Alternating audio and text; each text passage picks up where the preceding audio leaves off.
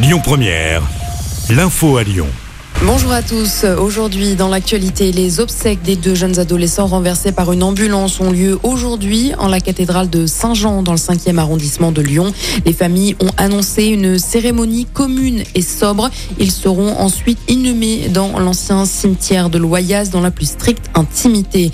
Suite à cet accident, la préfecture du Rhône, la ville de Lyon et la métropole de Lyon se réuniront aujourd'hui. L'objectif, discuter de la sécurité du quai Maréchal Joffre pour sécuriser l'axe où plusieurs accidents ont déjà eu lieu.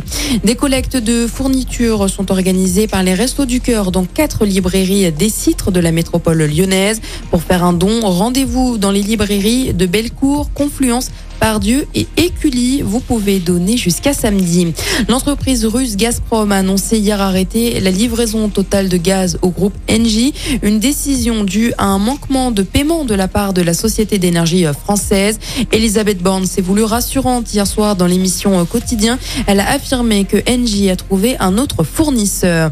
On passe au sport avec du football. L'OL joue la cinquième journée de Ligue 1. Un match à domicile face à l'IG Auxerre. Coup d'envoi voit à 19h et puis du basket également ce soir avec un nouveau match amical pour l'Asvel. Les Villeurbanais se déplacent sur le parquet de Saint-Chamond dans la Loire. Coup d'envoi du match à 19h. Et puis du tennis pour terminer. On suivra évidemment le deuxième tour de Caroline Garcia à l'US Open.